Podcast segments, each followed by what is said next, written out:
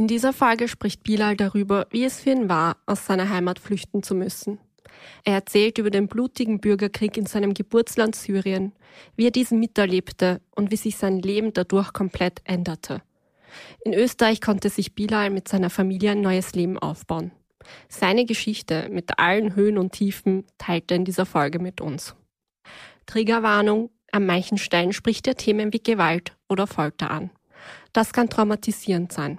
Falls ihr selbst betroffen seid, hört ihr am Ende des Podcasts, wo ihr euch Hilfe holen könnt. Dieser Podcast wird unterstützt von der Zürich Versicherungsaktiengesellschaft. Verantwortung für soziale Anliegen hat bei Zürich einen hohen Stellenwert. Zürich will vor allem die Zukunftschancen von Kindern und Jugendlichen, die von Armut, Migration oder körperlicher und geistiger Einschränkung betroffen sind, erhöhen. Dafür arbeitet die Zürich mit namhaften Organisationen zusammen. Denn für Zürich hat Verantwortung und soziales Engagement Tradition. Mehr Infos findet ihr in den Show Notes.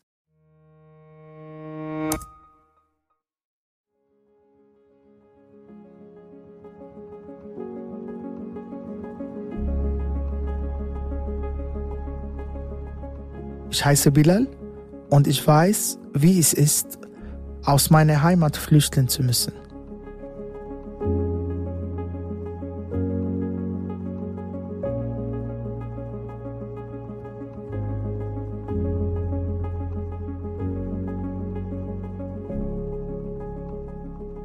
Ich bin geboren in Syrien, Damaskus, Hauptstadt von Syrien, 1981.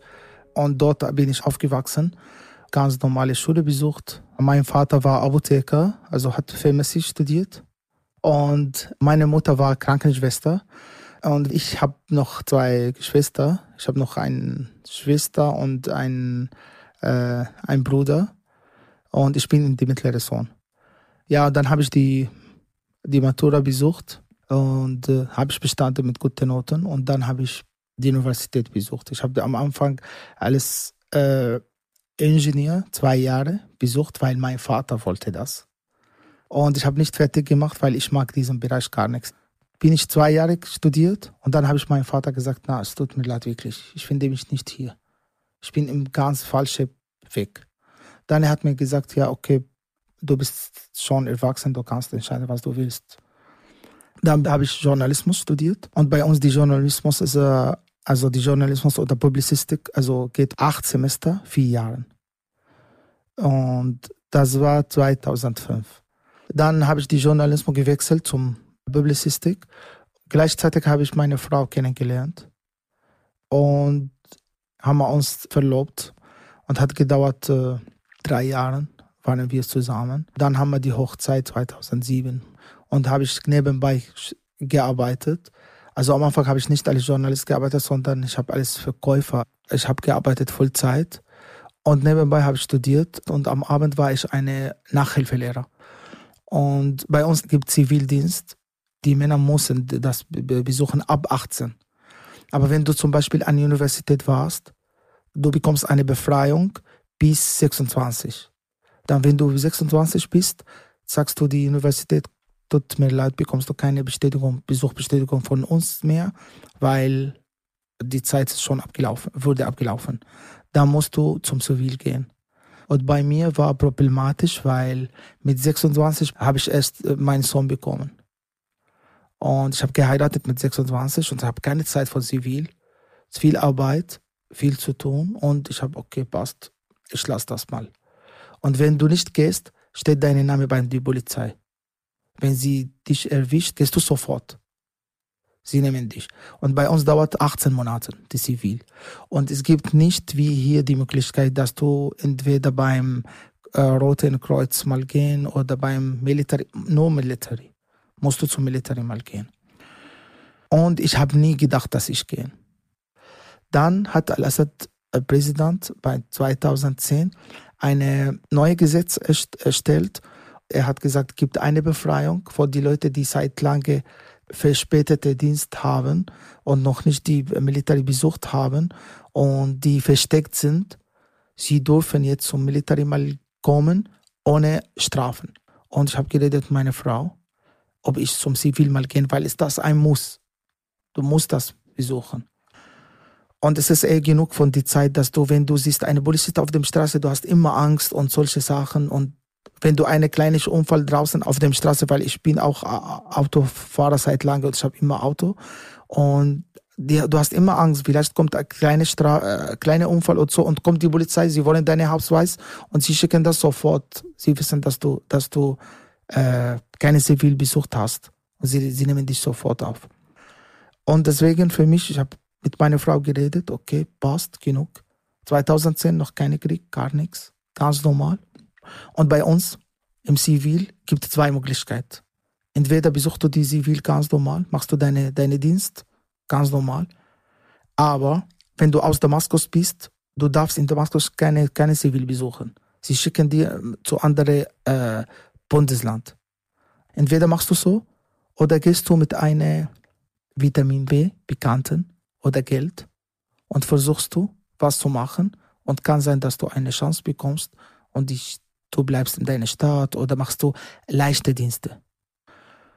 Und haben wir geredet mit meiner Frau. Ich habe auch äh, gekündigt beim die Arbeit, weil ich habe ihnen gesagt, na tut mir leid, ich muss zum zum Zivil mal gehen.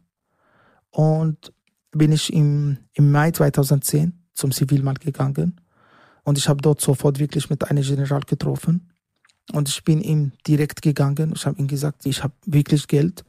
Ich wollte was zahlen, damit ich einen leichten Dienst mal habe. Hat mir gesagt, wie sagst du das mir?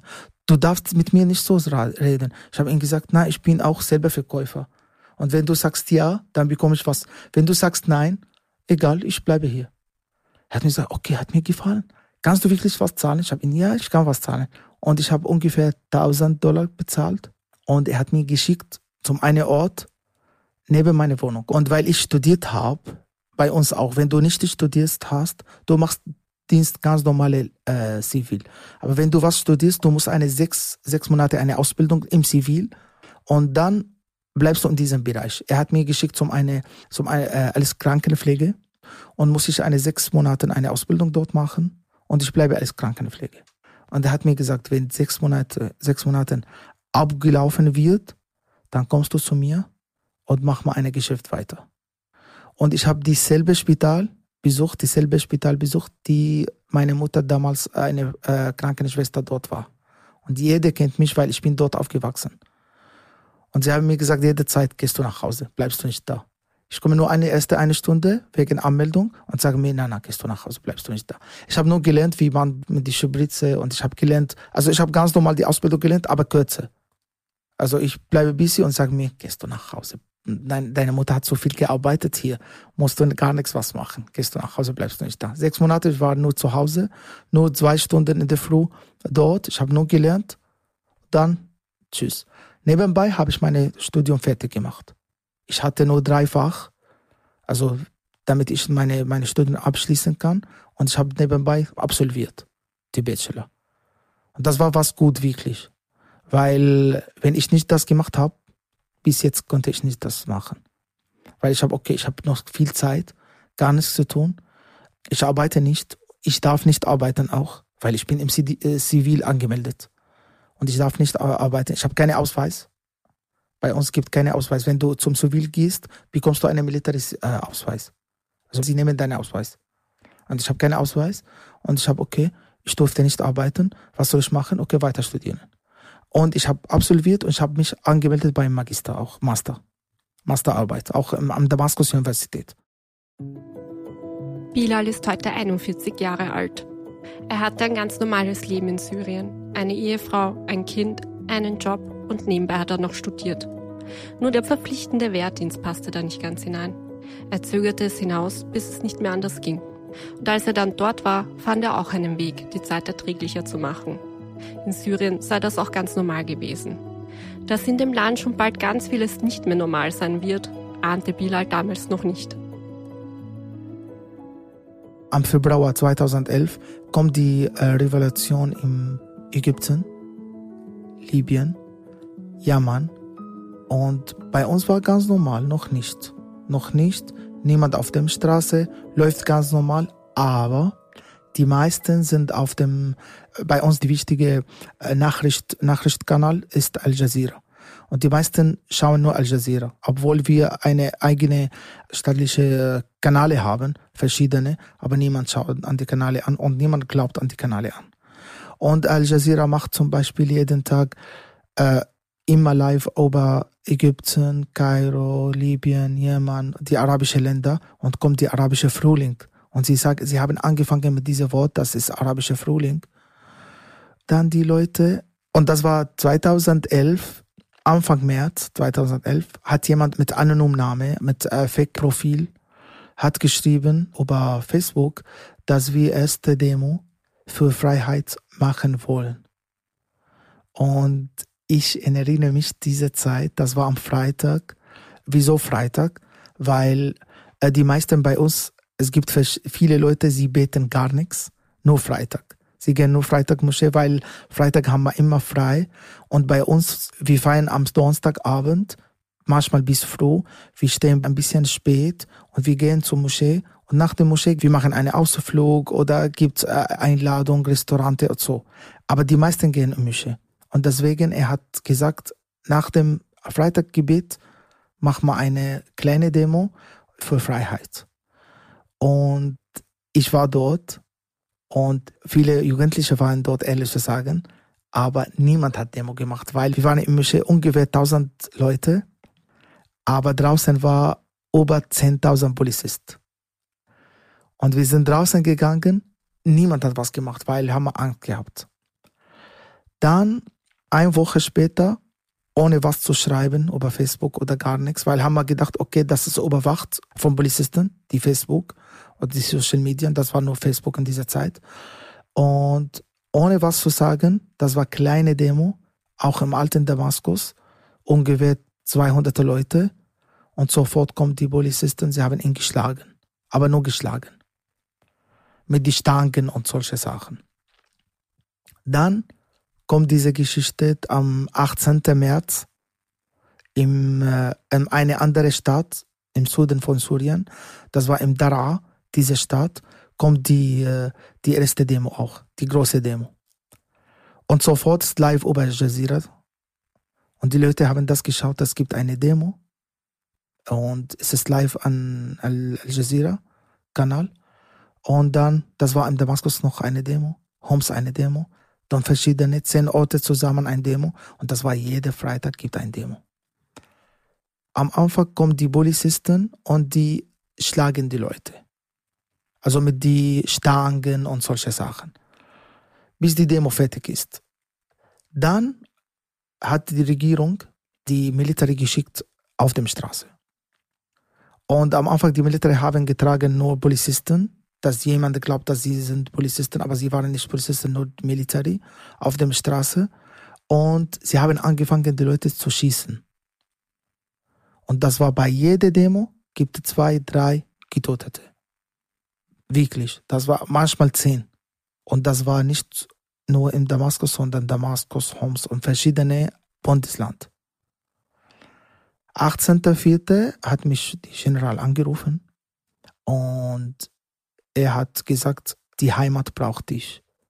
Du musst vorbeikommen und wir brauchen dich. Du darfst nicht mehr zu Hause sitzen und solche Sachen. Und bin ich dort äh, gegangen, weil ich muss gehen. Entweder steht mein Name bei ihnen oder bei der Polizei und sie, können, sie wissen nur jetzt, wo ich wohne und sie kommen zu mir und sie erwischen mich.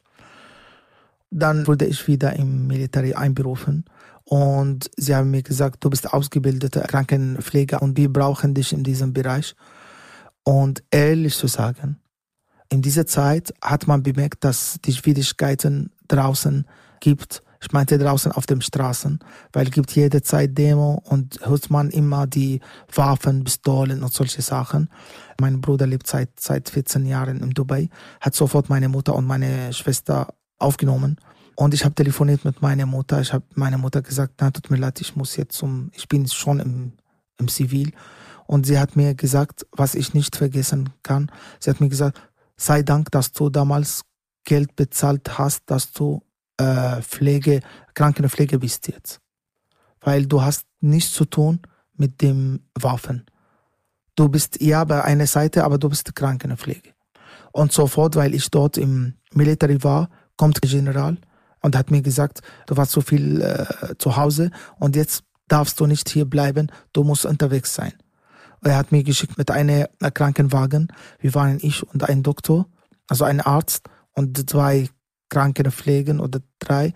Und wir waren bei verschiedenen Orten und leider wir haben so viel was Schlimmes gesehen.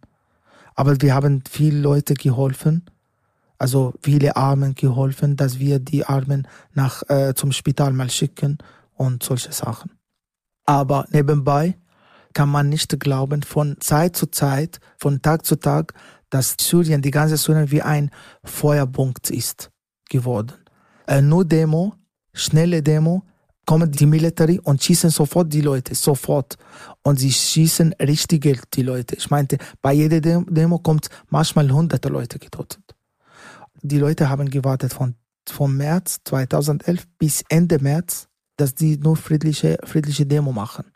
Also das heißt, sie gehen nur, sie sagen über Freiheit. Sie haben auch nach zwei Monaten, also ab Mai, sie haben angefangen, äh, Al-Assad zu schimpfen, der Präsident. Und bei uns, niemand kann was reden über Präsident. Also bei uns leider, Al-Präsident ist es wie ein Gott. Darf man über das, der, der Gott nicht was reden. Also wir glauben das nicht und wir, wir, wir mögen ihn nicht. Aber wir dürfen das nicht sagen. Aber die Leute draußen, sie schimpfen ihn, ganz normal. Und die Militär sind verrückt geworden. Wie kann man die, die Gott mal, das Gott mal schimpfen? Darf man nicht. Sie schießen ihn sofort. Sofort, ohne Nachdenken. Und dann die Leute am Ende 2011 haben gedacht, okay, wir, wir haben viele Leute verloren, viele Jugendliche verloren, wir dürfen jetzt Pistole mal haben. Und sie haben jetzt Pistole genommen und sie schießen gegen auch die, die Military. Dann die Military hat gedacht, okay, haben wir jetzt Waffen, sie haben Pistolen oder Waffen, dann machen wir was weiter. Da sie sind mit die Benzer mal auf der Straße gegangen. Die Leute, die auf der Straße die, die Freiheit wollen, sie haben viele Leute verloren. Jeder hat seine, seine, seine Bruder, seine Sohn oder verloren und er wollte jetzt, jetzt gibt Blut auf der Straße, sagt man. Und jetzt sie sind äh, mit, mit Waffen auch. Dann die Militär haben gedacht, okay, jetzt machen wir was weiter. Sie mal mit Helikopter, mit äh, Militärflugzeug und hat angefangen, ganz normale Krieg zwischen die beiden. Und du bist unsicher auf der Straße. Du weißt nicht, wer kann dich erwischen. Die Regierung hat gesagt, entweder bist du bei mir oder bist du Gegner. Gibt nicht die Leute, die grau sind. Haben wir nur zwei Farben jetzt weiß oder schwarz. Du bist schwarz gegen mir oder bist du weiß mit mir? Wenn du mit mir bist, wenn du, wenn du mit mir bist und Junge bist, du musst mit mir auch kämpfen. Weil wir kämpfen wegen Stadt, wegen Land, wegen unserer Heimat. Sie haben so Propaganda so gesagt. Die Gegner, auch sie kämpfen. Und es gibt viele. Ich kenne viele Leute, sie haben zu viel studiert und sie sind ausgebildet, aber trotzdem, sie sind auf der Straße, sie wollen kämpfen, die Regierung, die ihre Eltern oder Kinder oder getötet haben. Und hat angefangen mit dem richtigen Krieg. Gott sei Dank, Ende 2011, ich habe Dienstende im Sommer 2011, aber sie haben mir gesagt, na, tut mir leid, wir haben jetzt angefangen Krieg oder solche Sachen. Du darfst nicht gehen, du bekommst deine Papier nicht, du darfst nicht abmelden. Ich habe gewartet vier, fünf Monate extra. Dann Ende 2011, 1. 2000, 1. 1. 2012, sie haben mir zufällig, wirklich, meine Papier gegeben. Sie haben mir gesagt, na, gehst du nach Hause, tschüss, Papa. Und ich war die letzte, also nicht ich, also es war eine Gruppe, dass sie die letzte von die Military rausgeschickt wurde. Dann bleiben die Leute bis 2019, 2020, die extra Dienste machen. Und bin ich zurück, habe ich meine Wohnung besucht, aber wir konnten nicht, wir konnten nicht mal leben, weil es ist total schwierig. Auf der Straße gibt zu viel bewaffnete Leute und die Militär außen, sie bomben Helikopter die ganze Zeit. Wir waren einen Monat lang. Ich erinnere mich, wir haben einen Ramadan nur im Keller. Wir waren die ganzen Leute von den Gebäuden waren wir unten.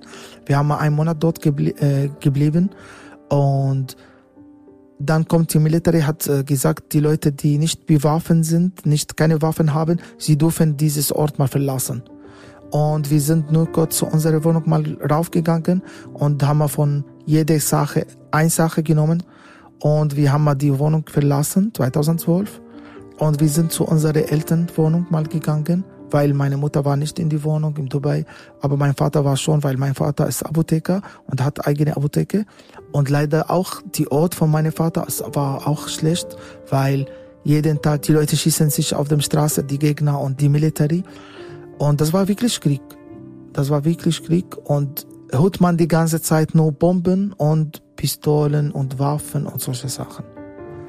Sie machen manchmal Pausen zwei, drei Stunden, dann sie bombieren die ganze Zeit die, die, die Stadt. Damaskus Innenstadt nicht so war. Meine Mutter hat andere Wohnung Innenstadt und wir sind geflüchtet zum neue Wohnung.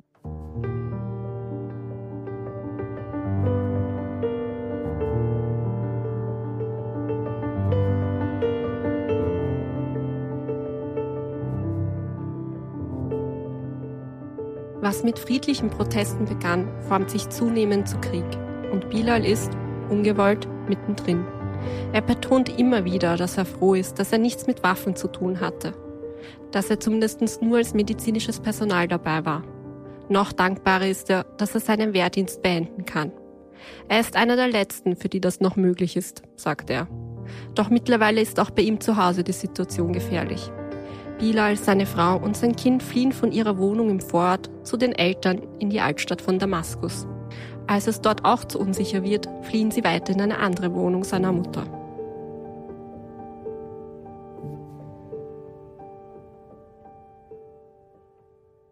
Eine Seite war ich zufrieden, dass ich vom Militär weggelaufen bin, offiziell, weil ich habe nichts zu tun mehr mit dem Militär. Ich sehe gar nichts mehr obwohl ich Krankenpfleger bin, aber gar nichts zu tun mit Militär. Ich sehe ihnen gar nichts, weil ich hasse ihnen, weil ich habe gesehen, dass die Leute waren nicht Menschen, sondern sie waren wie ein Waldtier. Auf einmal sie sind Waldtiere gewechselt und sie schießen jede. Du bist nicht mit mir, ich schieße dir ohne eine Sekunde zu warten. Diese eine Seite. Zweite Seite, es tut weh, weil du siehst jeden Tag getötete Leute. Du siehst getötete Leute auf der Straße. Und was siehst du? Siehst du auf Nachrichten, also die, die staatlichen Nachrichten. Du siehst äh, ganz normal, gibt bei uns keinen Krieg noch. Die Leute bisschen draußen wegen Demo, aber es ist alles normal. Aber läuft gar nichts normal. Und sie sagen, was sagt Al Jazeera oder BBC oder CNN? Das ist nicht richtig. Sie lügen die ganze Zeit. Bei uns ist ganz normal. Wir sind schau. Und sie kommen draußen und sie machen Reportage auf der Straße beim Market oder so und schauen das und sie geben Military und tragen ganz normale äh, Kleidung und sie machen Interview mit die Leute, sie sagen, na passt, gibt keine Krieg, es passt eh, ich komme zur Arbeit und gehe nach Hause und dann gehe ich ins Restaurant und läuft alles normal. Sie sagen immer, es gibt gar nichts, aber draußen gibt Katastrophe, du kannst nicht leben. In dieser Zeit habe ich angefangen, als Journalist zu arbeiten. Das war 2012. Ich habe mich angemeldet bei einem äh, Magazin. Äh, das war nicht staatliches, sondern privat. Und sie redet über alles außer Politik. Sie hat mit Politik gar nichts zu tun, aber sozialen Geschichten. Und weil ich studiert habe, sie haben mich sofort aufgenommen und ich habe angefangen zu schreiben die sozialen Geschichten. Einmal habe ich eine Reportage geschrieben über die Leute, die damals ein Geschäft haben und wegen des Kriegs, sie haben die Geschäfte mal verloren und jetzt, jetzt sie sind auf der Straße, sie wollen was verkaufen weiter, aber sie sind total arm geworden, aber wegen des Krieg. Und nebenbei habe, habe ich auch eine Stelle gefunden bei einer sportlichen Zeitung. Zum Beispiel die Bundesliga läuft im Krieg, ganz normal, aber ohne Zuschauer. Also die Regierung wollte zeigen draußen, die anderen Länder, dass wir keinen Krieg haben. Am Ende 2012 und Anfang 2013 wurde das Leben noch schwierig. Also, also Tag zu Tag wird, wird noch schwierig sein und zum Beispiel, du darfst nur drei, vier Stunden äh, deine Wohnung verlassen, zur Arbeit mal gehen und musst du nach in die Wohnung mal bleiben. Du darfst nicht draußen. Zum Beispiel am Abend gar nichts. Egal, ob du auch krank bist oder du darfst gar nichts draußen gehen. Und bleibst du in die Wohnung, hörst du nur die Bomben die ganze Zeit. Am Abend fliegt die Militärflugzeuge nicht, aber durch Tag ganz normal. Du siehst die Flugzeuge die ganze Zeit, die Bomben, die andere Ort am Land die ganze Zeit. Und dann hat mir die Chefredakteur einmal geschickt zum eine Amt und dort diese Amt präsentiert die Bässe für die Leute. Und das war in dieser Zeit, viele Leute kommen auf einmal und wollen Bässe haben, damit sie Syrien verlassen können. War ich und eine Freundin, also auch eine Journalistin, eine Kollegin, und wir wollen angefangen mit dieser Reportage mal zu machen. Das war nur schriftliche Reportage, ja. Und dann kommt ein General und hat uns gefragt, ob wir eine Genehmigung haben. Wir haben ihm gezeigt, dass wir eine Genehmigung haben. Und er hat gesagt, na, na, na, mach mal jetzt ein Geschäft. Schau, du hast Eltern, du hast Freunde, du hast Bekannte und jeder jetzt wollte eine Bass haben.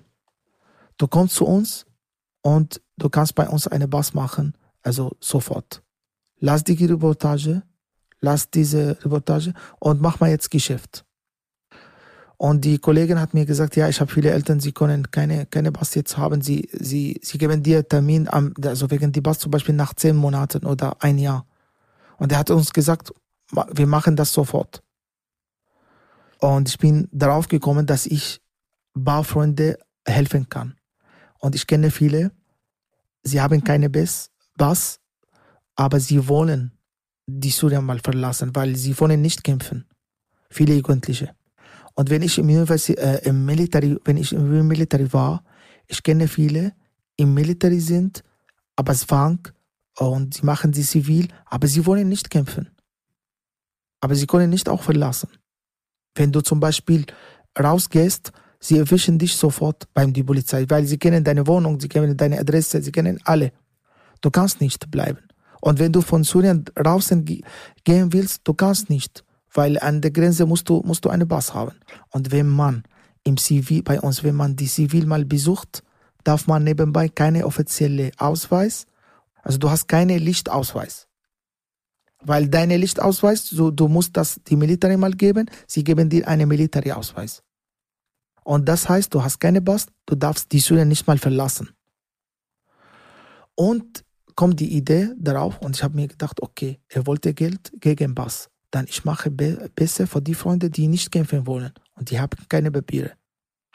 Und ich habe ihn wirklich, ich habe ihn gebracht 39 Leuten, aber nicht auf einmal. Also jede zwei, drei Tage schicke ich ihn ein und ich sage ihm, er sagt, wo ist dein Ausweis? Ich sage ihm, da tut mir leid, er wohnt um eine, um eine Ort, der ist total gefeuert ist, dass es dort Krieg gibt. Er darf die Wohnung nicht mal besuchen, aber er hat eine Kopie von die äh, Ausweis. Er sagt, okay, Bass, weil er wollte Geld. Er sagt, okay, Bass, wir machen mal von ihm einen Bass. Und er macht ihn. Und bei uns auch gibt eine Fehler. Sie sehen dich nicht im System, dass du im Zivil bist. Sie wissen das nicht. Steht dein Name nicht im, im, äh, im, im System. Wenn sie zum Beispiel deinen Namen schreiben im System, beim, beim Regierung, bei Polizei, ich meinte, steht gar nichts, dass du im Zivil bist. Er schreibt die Name, er sagt, okay, du hast äh, äh, sauberer Name sauberer Name, das heißt, du bist, du hast keine Probleme, du hast keine Strafen, du, du hast also wie ein Strafregister. Die Strafregister bekommst du ganz normal. Und ich wusste diesen Punkt. Und haben wir dort gespielt und ich habe 39 Pässe gemacht für die Freunde, die im Zivil waren und sie wollen nicht mehr kämpfen. Sie wollen nur einfach die, die Syrien mal verlassen. Weil sie wollen nichts zu tun mit dieser, mit die beide, mit die beide Seiten mal kämpfen. Draußen noch schwierig. Du kannst nicht leben. Jetzt kommt die Zeit, du kannst nicht leben. Du darfst zum Beispiel nur eine Stunde deine Wohnung mal verlassen, nimmst du deine Sachen und gehst du nach Hause. Und nicht bleibst du zu Hause, sondern bleibst du nur im Keller. Bilal hat nach seinem Wehrdienst begonnen, wieder als Journalist zu arbeiten. Die Lage wird in dieser Zeit von Tag zu Tag schlimmer, sagt er. Der Gedanke, Syrien zu verlassen, ist für ihn trotzdem noch weit weg. Anders ist das bei vielen anderen in seinem Umfeld. Als er bei einer Reportage jemanden kennenlernt, der sagt, er kann schnelle Termine für eine Reisepassausstellung garantieren, vermittelt er. Das wird ihm später noch zum Verhängnis.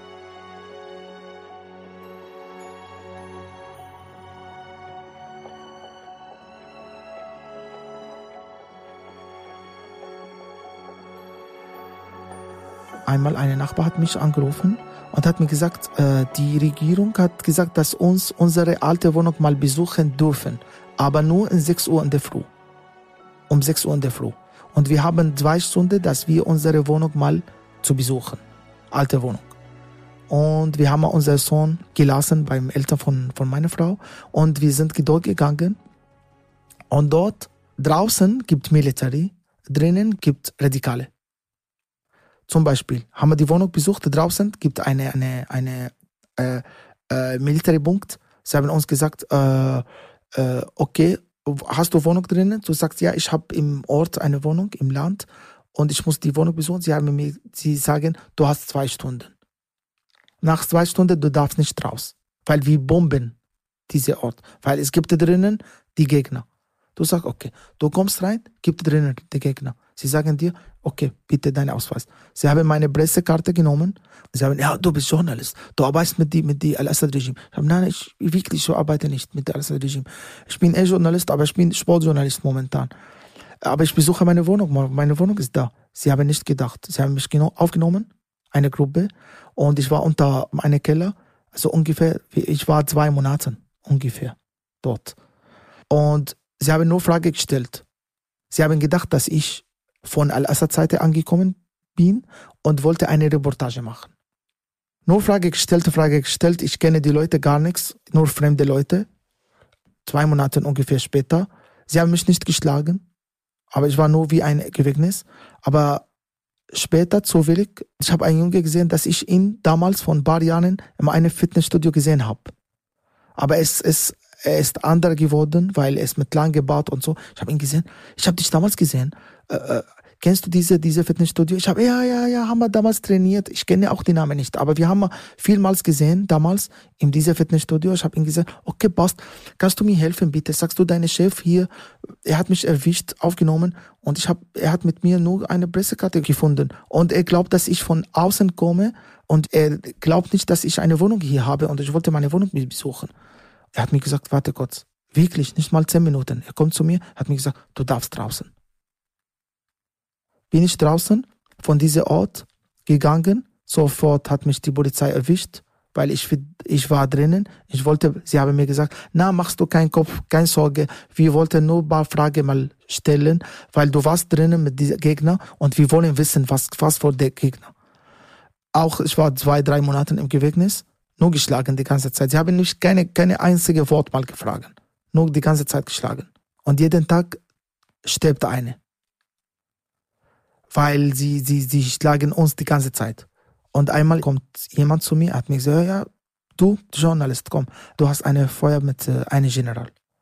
Und der General sitzt neben, hat mich, ja, ja, sitz dich hier neben mir. Er hat gesagt, du bist Journalist, stimmt. Du arbeitest mit Al Jazeera. Ich habe, na, na, gar nichts. Und ehrlich zu sagen, ich habe gar nichts gearbeitet. Ich wünsche mit Al Jazeera arbeiten, aber ich habe gar nichts gearbeitet. Ich habe keine Kontakte, auch gar nichts. Aber Journalist, du bist mit Al Jazeera gearbeitet. Du machst Reportage, du schickst Video vor Al Jazeera. Sie haben so gedacht. Er hat mir gesagt, du bist Journalist, ja?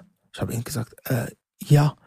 Ich wollte was sagen, dass ich nicht als Journalist gearbeitet habe, nur Sport. Er hat, nein, nein, warte, ich stelle die Fragen.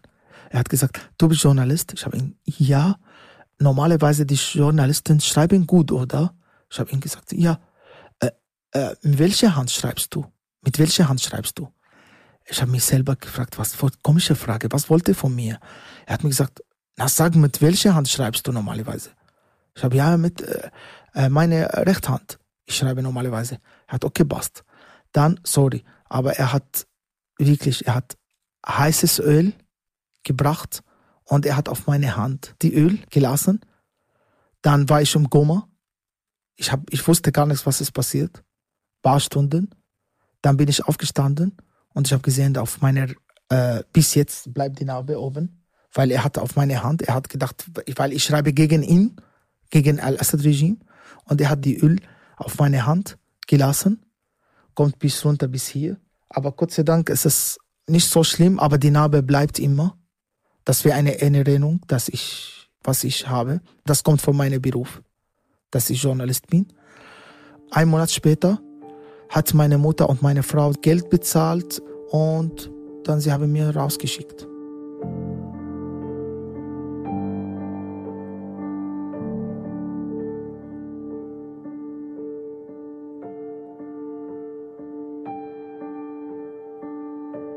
Weil er nochmal in seine Wohnung wollte, geriet Bilal zwischen die Fronten. Er wird mehrere Wochen von einer Revolutionsgruppe festgehalten. Sie glauben, er arbeitet als Journalist im Auftrag des syrischen Regimes. Weil er dort einen Bekannten von früher zufällig wiedererkennt, wird er schließlich freigelassen. Danach wird er vom Militär mitgenommen.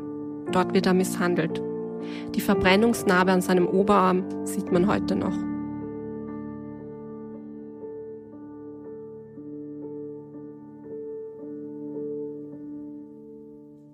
In dieser Zeit, wenn ich beim Erstellung besser für die Freunde gemacht äh, mache, äh, hat jemand die Nummer 39, weil ich habe 39 Leute geholfen, die Nummer 39, ich, ich konnte ihn nicht vergessen, weil sie haben ihn erwischt. Weil er hat die Bass, es ist offizielle Bass, aber er war total nervös und leider er kennt meinen richtigen Namen. Sie haben ihn erwischt, weil er war total nervös Sie wollen ihn fragen, wieso bist du nervös? Aber die Military, dann er hat sofort direkt gesagt, dass ich im Military bin, er und dass ich, äh, dass jemand hat mir geholfen und diese Bass erstellen und mir gegeben, dass ich die, die Syrien mal verlassen kann oder darf. Und sie haben ihn, von ihm äh, bewusst, wo bin ich, was mache ich, das war 1.6.2013. Dann die Kollegin, die mit mir gearbeitet hat, hat mich angerufen und hat mir gesagt, komm sofort vorbei zum Magazin. Bin ich dort gegangen und sie hat mir gesagt, du hast gro große Probleme. Er kennt mich nicht, dieser Typ, aber er kennt dich. Er hat alles über dich geredet. Und sie haben mich angerufen, dass ich über dich mal erzählen kann. Aber ich konnte dir helfen. Ich kenne einen General, aber er nimmt Geld und er sagt dir, was du machen kannst. Ich habe, okay, was, wie, viel braucht er? Er braucht eine 1000 Euro, ungefähr 1000 Dollar. Ich habe sofort das Geld bezahlt und ich habe mit ihm getroffen, dieser General. Er kommt, er wollte Geld. Er hat mir gesagt, sofort. Mir scheißegal, was du bist, was du hast, was du gemacht hast. Aber die Wichtige, dass du Geld bezahlt hast.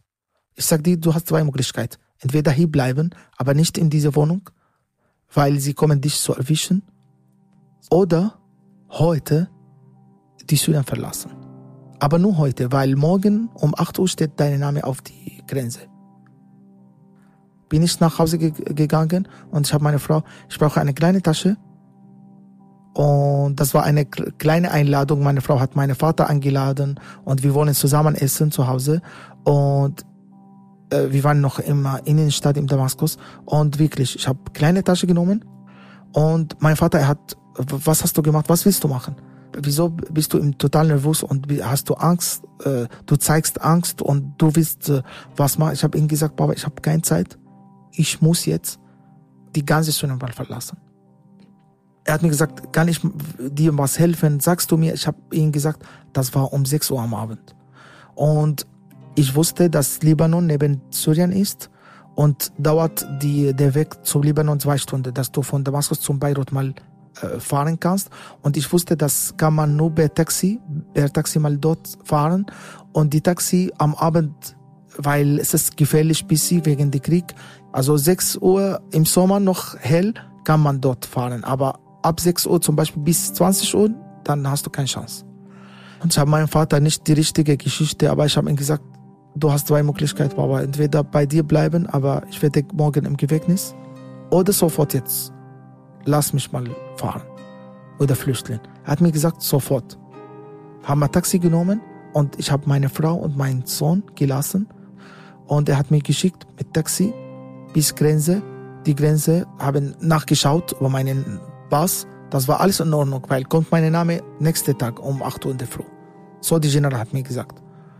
Kein Problem, sie haben mir gesagt, okay, passt, du bekommst ein Stempel, wieso willst du da, äh, dort gehen? Ich habe gesagt, ich bin Journalist, äh, ich komme von einer Zeitung und ich, ich habe dort eine Aufgabe, ich muss dort was. Ich okay, passt, passt, kein Problem, gehst du.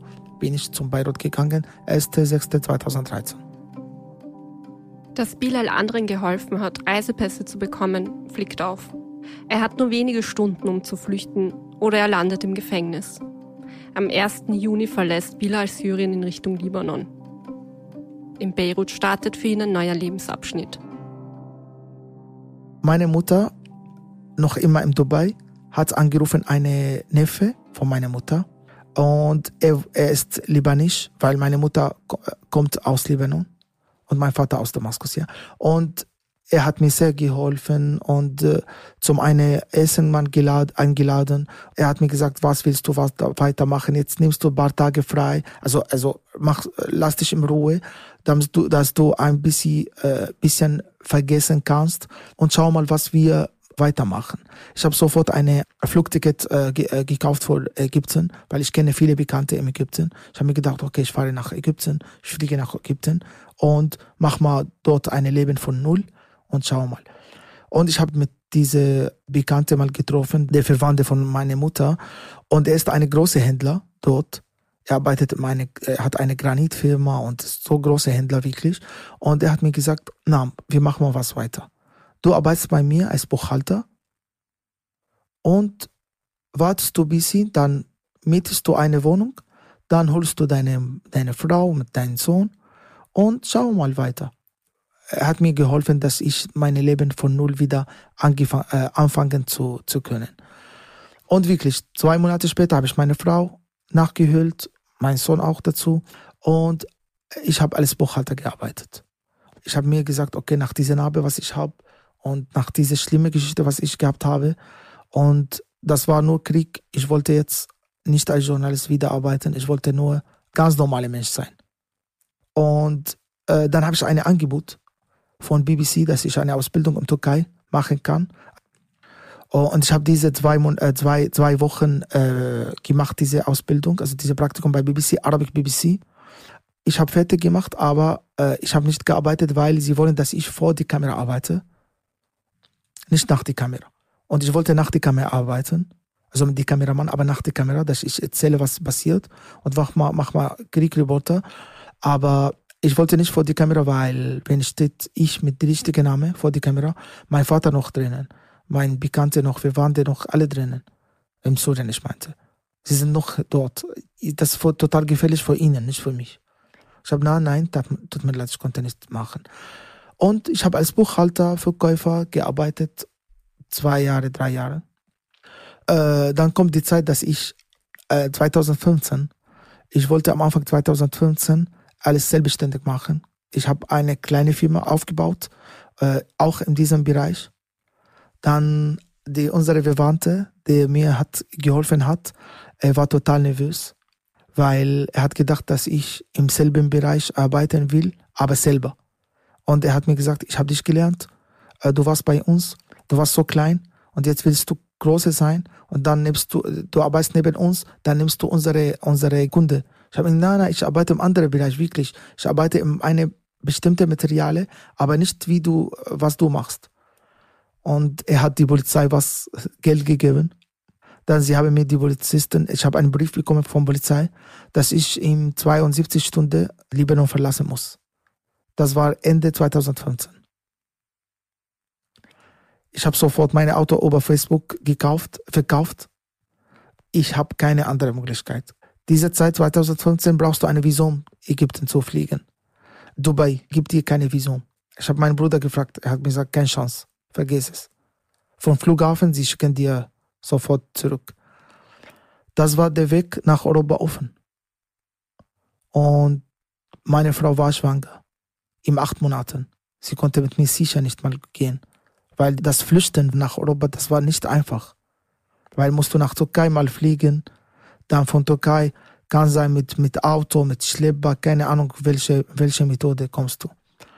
Und irgendwo, äh, ich habe keine Planung, keine Hoffnung, aber nur, ich habe keine Vision mehr im Libanon. Und ich durfte nicht zurück nach Syrien. Steht mein Name schon dort, am Grenze. Ende 2015 bin ich geflüchtet, äh, mit Flugzeug nach Esmir und von Esmi bis Griechenland über diese äh, Metato-Boot, wie die Leute, Schwarzboot, kleine Boot. Und dort ganz einfach in dieser Zeit, Ende 2015, gehst du auf der Straße und sagst du dort im Esmir, ich bin ein Sura. Kommt zu, zu dir sofort eine Schlepper. Sofort. Oder gehst du in ein Restaurant und sitzt du in einem Café und dann kommt zu dir sofort. Du bist eine Fremd, sie wissen schon, es gibt zu, zu viele dort Schlepper. Das war in dieser Zeit, 2015 und du zahlst Geld, 1200 Euro und dann, dann gehst du.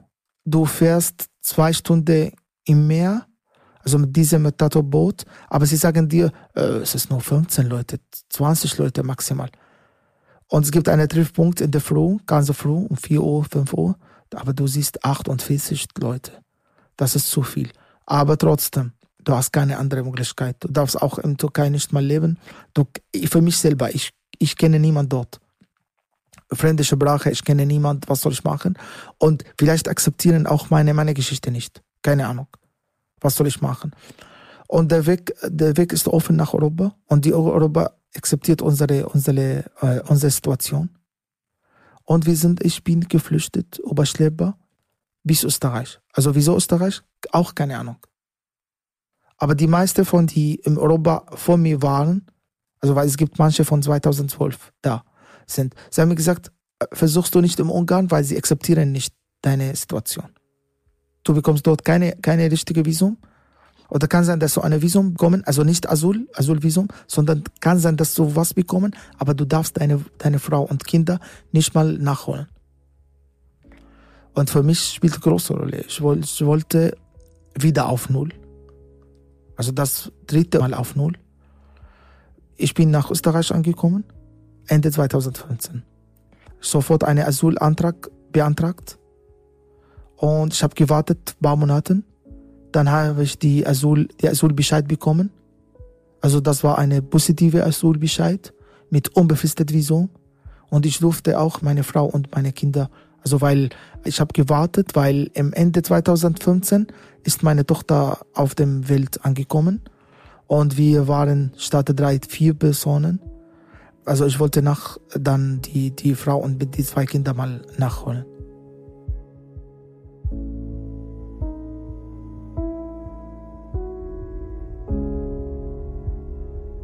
Mehr als zwei Jahre lebt Bilal mit seiner Familie im Libanon.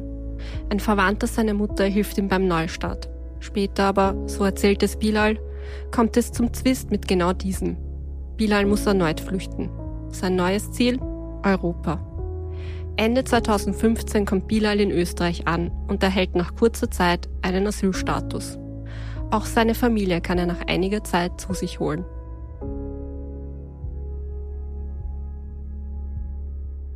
die Klima oder die Atmosphäre in Österreich, ehrlich zu sagen, das war ganz anders. Weil ich kenne Österreich von damals gar nichts. Aber wenn ich angekommen bin, ich habe gesehen, die Leute beim Hauptbahnhof oder Westbahnhof oder so. Also die Österreicher, sie haben wirklich zu viel die Leute geholfen, viel zu viel. Und ich habe mir gedacht, okay, ich mag Holland, also Netherland. Ich wollte zum Netherland mal gehen, aber ich bleibe da. Die Leute sind unglaublich. Sie waren wirklich total freundlich, hilfsbereit. Wenn du sagst, ich brauche was, sofort bekommst du. Ich habe okay, sie akzeptieren unsere Situation. Aber auch, was ich gefunden habe, das war auch viele arme Leute dabei. Also das waren nicht syrische Leute, sondern verschiedene. Weil der Weg nach, nach Europa war offen, aber das war offen für alle. Es gibt auch verschiedene Arme dazu, aber wir kommen, wir sind auch Arme, aber wegen, wegen des Krieg weil wir haben wie groß, große Krieg. Österreich hat unsere Situation sofort akzeptiert. Wenn du Sura bist, bekommst du sofort einen Asylbescheid. Ohne lange zu warten. Ich habe nicht so lange gewartet, aber es gibt paar, haben lange gewartet, ein Jahr, bis aber wegen der Anzahl, weil das so viele Leute auf einmal nach kleinem Land angekommen sind. Das war viel zu viel. Ich war in Wien und sie haben mir auch geschickt um eine äh, Flüchtlingscamp in Wien, Flüchtlingsheim. Ich war dort auch ein paar Monate. Dann habe ich die Bescheid bekommen und ich habe eingetragen für, für meine Frau und Tochter und auch Sohn. Aber leider, ich habe so viel gewartet. Ich habe Pech gehabt, dass ich nicht sofort meine Kinder sehen darf. Keine Ahnung, weil der Richter hat gedacht, dass ich, er hat mir gesagt, okay, wir müssen eine DNA machen, weil wie weißt du, dass deine Tochter ist oder nicht? Ich habe ihm gesagt, wir sehen uns über Video oder so. Er hat gesagt, na, vergiss es, musst du eine DNA machen. Dann hat er gesagt, na, Spaß, wir machen keine DNA. Du siehst deine Tochter sofort, du bekommst sofort die Antwort. Aber ich habe 14 Monate gewartet bis 2017. 2017, aber nebenbei habe ich angefangen, mit die Sprache zu lernen. Weil in dieser Zeit, du siehst jeden Tag, du stehst auf in der Früh, im Flüchtlingsheim. Du siehst viele Leute, die freiwillig angekommen sind. Sie wollen uns, uns helfen. Es gibt manche, sie wollen uns Kleidung geben, manche äh, wollen uns äh, die Sprache mal äh, lernen, äh, unterrichten. Also es gibt viele Leute, sie wollen freiwillig uns, uns mal helfen. Das war so die Atmosphäre in Österreich. Und ich habe sofort äh, mit der Sprache angefangen. Bin ich auch im Flüchtlingsheim. Ich habe sofort die A1 fertig gemacht mit dem Zertifikat OSD. Und ich erinnere mich, dass ich äh, 99 Prozent von, von beim A1 äh, gehabt habe. Ähm, Noten. Von 100er habe ich 99 gehabt. In dieser Zeit habe ich drei Kurse gleichzeitig besucht.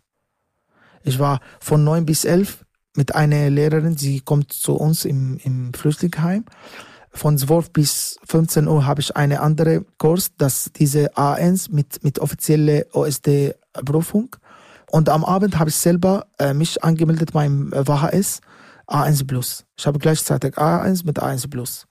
Ich wollte so schnell lernen, weil ich wusste, dass ich nicht so viel Zeit habe. Weil wenn du in dieses Land bist, du musst die Sprache mal beherrschen weil du kannst da weiter was machen.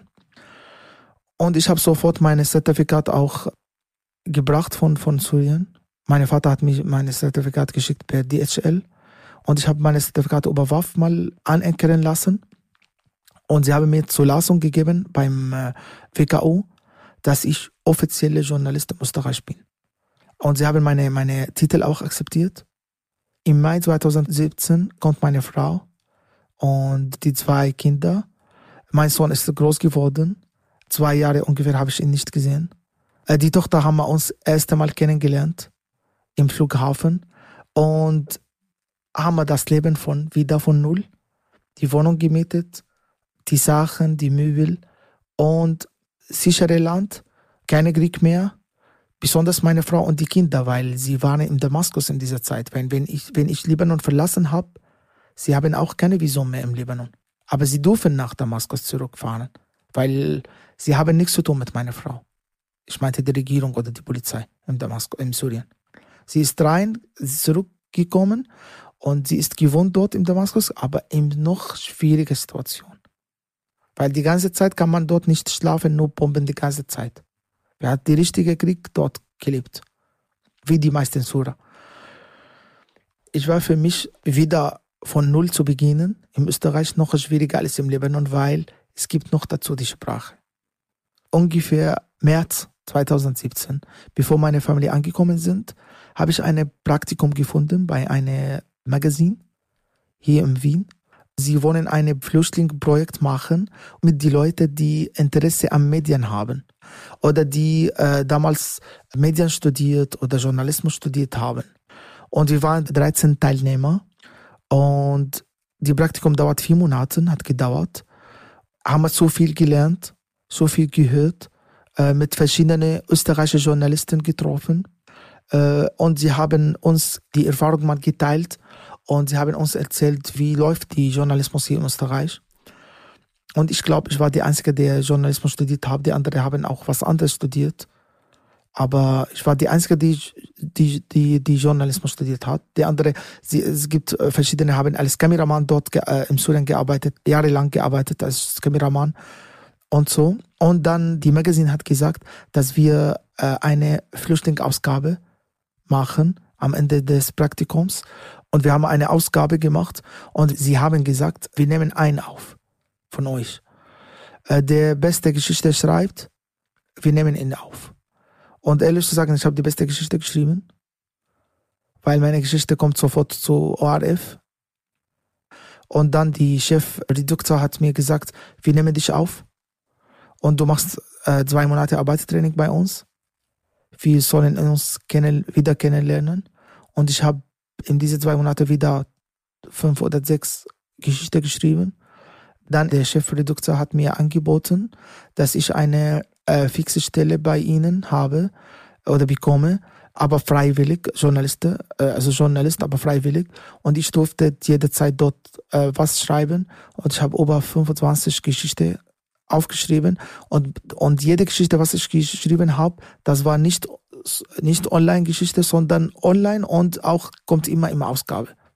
also gedruckt äh, wurde. Weil ich habe auf verschiedene Themen geschrieben. Ich habe soziale Themen geschrieben. Ich habe hier erst einmal im Leben über Politik was geschrieben. Also gibt mehr Freiheit hier, dass du über alles reden darfst. Also gibt keine Tabu. Aber das war freiberuflich. Und freiberuflich ist schwierig für mich selber, weil äh, du bekommst eine Honorar. Und ich habe zwei Kinder nach zu Hause. Die Kleine besucht die Kindergarten, der Sohn besucht die Schule und er wollte nebenbei auch Fußball spielen und ich habe ihn angemeldet bei einem Sportverein, Fußballverein und das kostet Geld. Und ja, die Stadt hilft dir am Anfang. Also du komm, bekommst auch Geld vom Sozialamt, aber du kannst nicht jede, äh, die ganze Zeit äh, von, von Sozialamt mal die Geld leisten. Also du musst selber arbeiten. Aber die Sprache manchmal spielt Rolle, aber egal. Die meisten wollen arbeiten und ich wollte arbeiten. Aber ich habe gefunden als Journalist unschwer, weil es geht um die Sprache. Und Deutsch nicht meine Muttersprache. Und schwer als Journalist zu arbeiten. Und bin ich zum AMS gegangen und ich habe meine Beraterin mal nachgefragt, ob ich was anderes machen kann. Es geht um Geld. Ich habe zwei Kinder zu Hause. Äh, und sie sind total frisch noch. Sie sind noch ein paar Monate in Österreich. Sie haben noch keine, keine äh, Asylvisum bekommen. Sie warten noch. Und sie hat mich gefragt, was hast du damals äh, gemacht in deinem Leben? Ich habe sie gesagt, dass ich Verkäufer war. Sie hat mir gesagt, okay, passt, aber als Verkäufer darfst du nicht arbeiten ohne Ausbildung. Du musst entweder eine Ausbildung haben oder Lehrer. Schaut gut aus, wenn du so haben, dann, dann kann sein, dass die Firma einfach dich aufnehmen. Und ich habe, okay, passt. Wie lange die Ausbildung? Sie hat mir gesagt, drei Jahre. Aber wenn du, wenn du über 30 bist, sie machen also die Hälfte also 18 Monaten. Und ich konnte nicht 18 Monate warten, ehrlich zu sagen. Ich habe sofort von meiner Heimat eine Arbeitsbestätigung, offizielle Arbeitsbestätigung gebracht. Das von einer alten Firma, was ich damals gearbeitet habe, bin ich um eine AMS-Beraterin gegangen und sie hat mir gesagt, super, du, du hast die Zeit gespart. Jetzt haben wir die Zeit gespart. Du brauchst keine 18 Monate, sondern machst du eine Prüfung für Beratungskurs beim Wifi dann machst du sofort die Lehrabschluss. Und ich habe wirklich nur einen Monat die Prüfung besucht, äh, die, die Kurs besucht, Vorbereitungskurs. Und ich habe sofort beim äh, Arbeiterkammer die Lehrabschlussprüfung sofort bestanden. Und ich habe Lehrabschluss äh, im Einzelhändlerkaufmann. Und ich habe mir, hab mir gedacht, das Leben wird einfacher. Und ich finde sofort einen, einen Job. 2018, wir sind. Was habe ich? Ich habe äh, Zertifik anerkanntes Zertifikat Journalismus. Ich habe Lehreabschluss im Einzelhandelkaufmann. Ich habe B2 äh, Deutschzertifikat und noch kein Job. Und ich habe mich 420 Mal beworben. In verschiedenen Bereichen. Ich bekomme nur Absagen, Absagen, Absagen. Von 420 nur 10 Mal eingeladen. Dann eine Firma hat mich aufgenommen und ich habe gearbeitet als Security, also im Sicherheit, Sicherheitsmitarbeiter. Das war ganz anderes, alles was ich gelernt habe, alles was ich studiert habe. Aber ich wollte einfach arbeiten. Ich wollte mal probieren, wie läuft die Arbeit in, diese, in dieses Land. Aber leider, das war so schlimme Arbeit, was ich im Leben gearbeitet habe, weil ich habe meine Deutschkenntnisse verloren, weil du benutzt die Sprache gar nichts. Du stehst neben die Tür, neben die Eingang wie eine Stange und äh, das war ein guter Job, aber nicht für mich. Weil ich bin der Typ, der reden will, der viel Kontakt mit den Leuten hat, der damals war nur auf der Straße und jetzt, ich bin eher auf der Straße, aber ich stehe, ich, ich durfte nicht Hallo sagen auch. Ich habe meine eineinhalb Jahre habe ich gewartet. Nebenbei habe ich mich beworben als Straßenbahnfahrer. 2018 auch. Sofort Absage bekommen. Dann ich habe 2019 wieder beworben.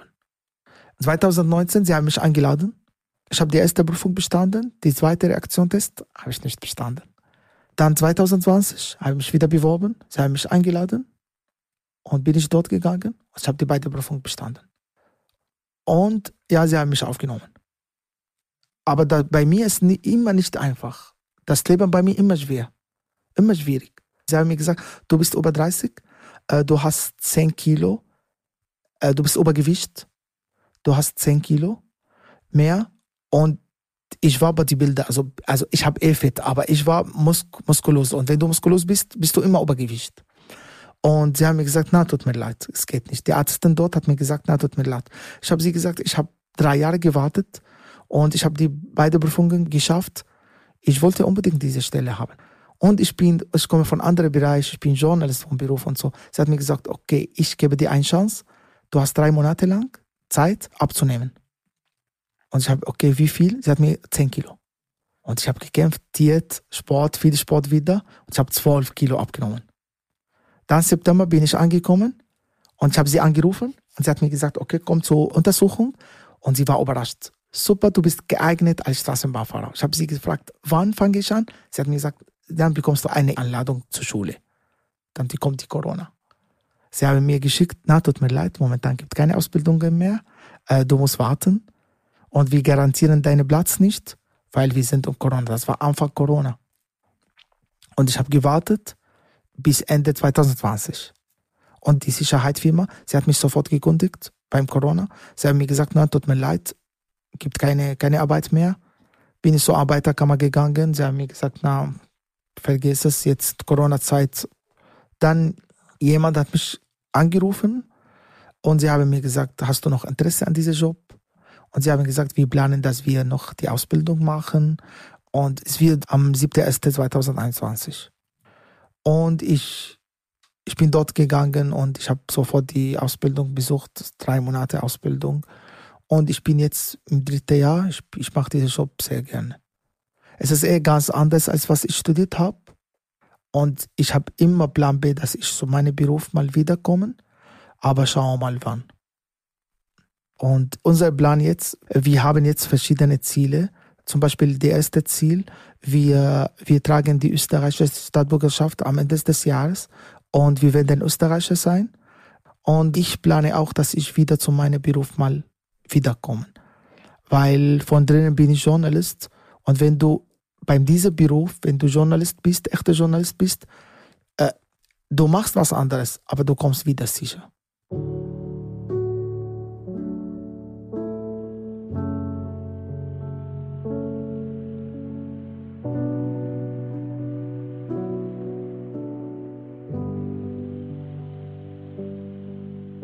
Ein komplett anderer Job in einem komplett anderen Land.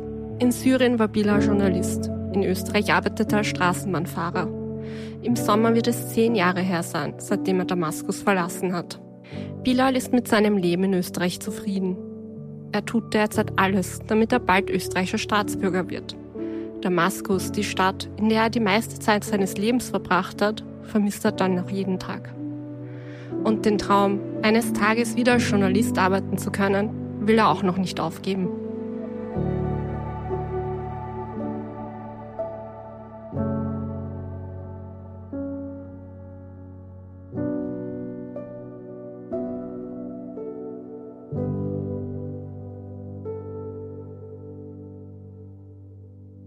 Eine Seite bin ich zufrieden, dass ich keinen Krieg habe weil wir können dieses, dieses Krieg nicht vergessen. Äh, und eine Seite bin ich zufrieden, dass ich meine Kinder sehe, dass sie mit die zwei Muttersprache aufgewachsen sind und sie besuchen sehr gute Schul Schulen und sie werden auch sehr gut ausgebildet und sie machen auch die Hobbys, was sie mögen, was sie möchten. Zum Beispiel, der Sohn spielt jetzt meinen Fußballverein und äh, die Kleine wollte jetzt Ballett tanzen und wir suchen jetzt einen Verein für die Kleine und nebenbei sie hat gelernt äh, das Schwimmen.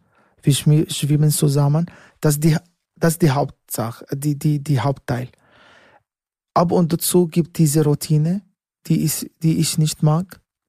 Gibt manchmal die komplizierte äh, Methoden, aber trotzdem, äh, ehrlich zu sagen, ich bin total zufrieden. Wegen meiner Familie und auch wegen mir selber. Aber ich habe selber gekämpft. Also ich habe keine Geschenke bekommen. Die Stadt hat mir geholfen am Anfang. Sie hat mir auch geholfen, dass ich meine, meine Familie wiedersehen kann. Und ich mache was zurück. Aber trotzdem, ich vermisse meine, äh, meine Stadt, besonders Damaskus, die alte Stadt, zu viel.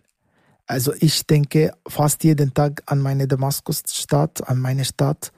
Äh, weil ich, ich bin dort geboren, ich bin dort aufgewachsen, ich habe die Freunde dort, ich habe dort gelebt.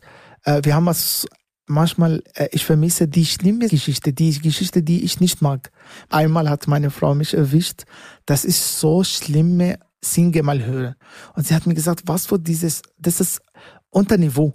Dass die Singe, dass es so schlimme Worte gibt in dieses, du magst diese Style nicht. Wieso hörst du diese Singe?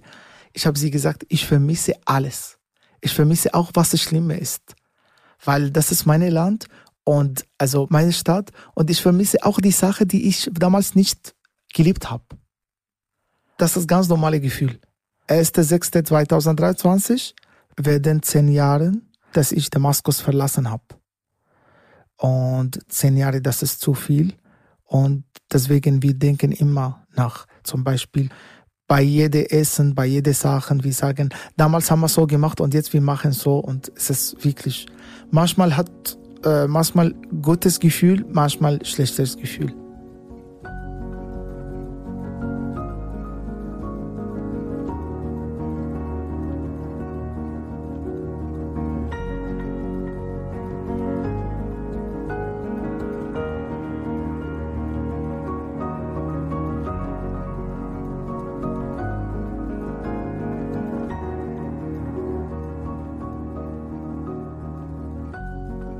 Mein Name ist Nas Küçüktekin und das war Ich weiß, wie es ist.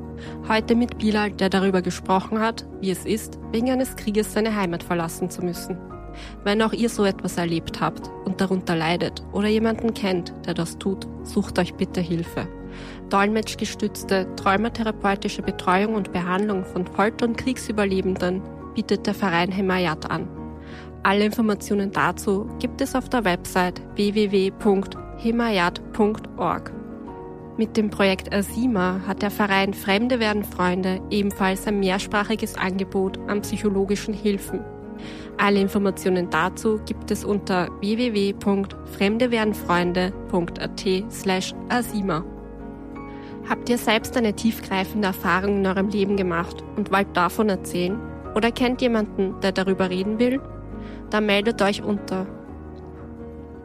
Habt ihr selbst eine tiefgreifende Erfahrung in eurem Leben gemacht und wollt davon erzählen? Oder kennt jemanden, der darüber reden will? Dann meldet euch unter ich weiß wie es ist at kurier.at. Das ist ich weiß wie es ist mit Doppel S und zusammengeschrieben at kurier.at. Alle Infos findet ihr auch in den Show Notes. Ich weiß wie es ist ist ein Podcast des Kurier. Falls euch der Podcast gefallen hat, drückt auf Abonnieren und unterlasst uns bitte eine Bewertung in eurer Podcast-App.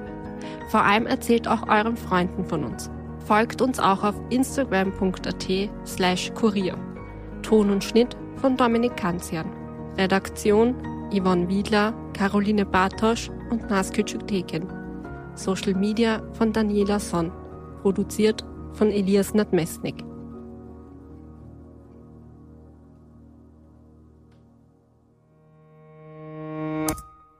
Dieser Podcast entsteht mit freundlicher Unterstützung der Zürich Versicherungs AG. Verantwortung für soziale Anliegen hat bei Zürich Tradition und einen hohen Stellenwert. Risiken können Menschen daran hindern, ihr volles Potenzial zu entfalten und ihre Ziele zu erreichen. Als Versicherung versteht Zürich etwas von Risiken und wie man sich davor schützen kann. Es gibt aber auch Risiken, die sich nicht durch einen Versicherungsvertrag abdecken lassen. Armut, Behinderung, Arbeitslosigkeit, Flucht und soziale Benachteiligung. Das nimmt Zürich zum Anlass für ihr soziales Engagement. Zürich möchte vor allem die Zukunftschancen von Kindern und Jugendlichen, die von Armut, Migration oder körperlicher und geistiger Einschränkung betroffen sind, erhöhen. Dazu arbeitet Zürich mit namhaften Organisationen zusammen. Denn für Zürich hat Verantwortung und soziales Engagement Tradition. Mehr Infos findet ihr in den Show Notes. Hallo und herzlich willkommen bei Ganz schön mutig, dein Podcast für ein erfülltes Leben. Mein Name ist Melanie Wolfers. Und mein Name ist Andreas Bormann. Ich bin Radiojournalist und bin alle 14 Tage ja mit dir, Melanie, verabredet. Und wir wollen über, ich nenne das so, die Facetten des Lebens reden, denn du bist ja Philosophin und Bestsellerautorin, arbeitest in der Beratung und hast daher ja ganz viele Erfahrungen, wenn es um das Leben geht. Und mir geht es um das Leben. Das Leben, sag ich mal so, ist keine Generalprobe. Jeder Augenblick, den wir leben, ist einmalig. Und jeder Mensch ist innerlich sehr viel reicher, als er selbst ahnt. Davon bin ich überzeugt. Und daher möchte ich Menschen anregen zu erkunden, was in ihnen steckt. Und jede und jeder soll die eigenen Antworten finden auf die Fragen, die ihm das Leben stellt. Darauf bin ich gespannt und eines ist noch zu sagen. Ganz schön mutig, dein Podcast für ein erfülltes Leben gibt es kostenlos zu hören auf allen gängigen Podcast-Plattformen. Jeden zweiten Dienstag gibt es eine neue Episode. Weitere Informationen findet ihr auf melaniewolfers.de. Bleibt nur noch zu sagen, ihr hört von uns, wir freuen uns auf euch. Bis dahin.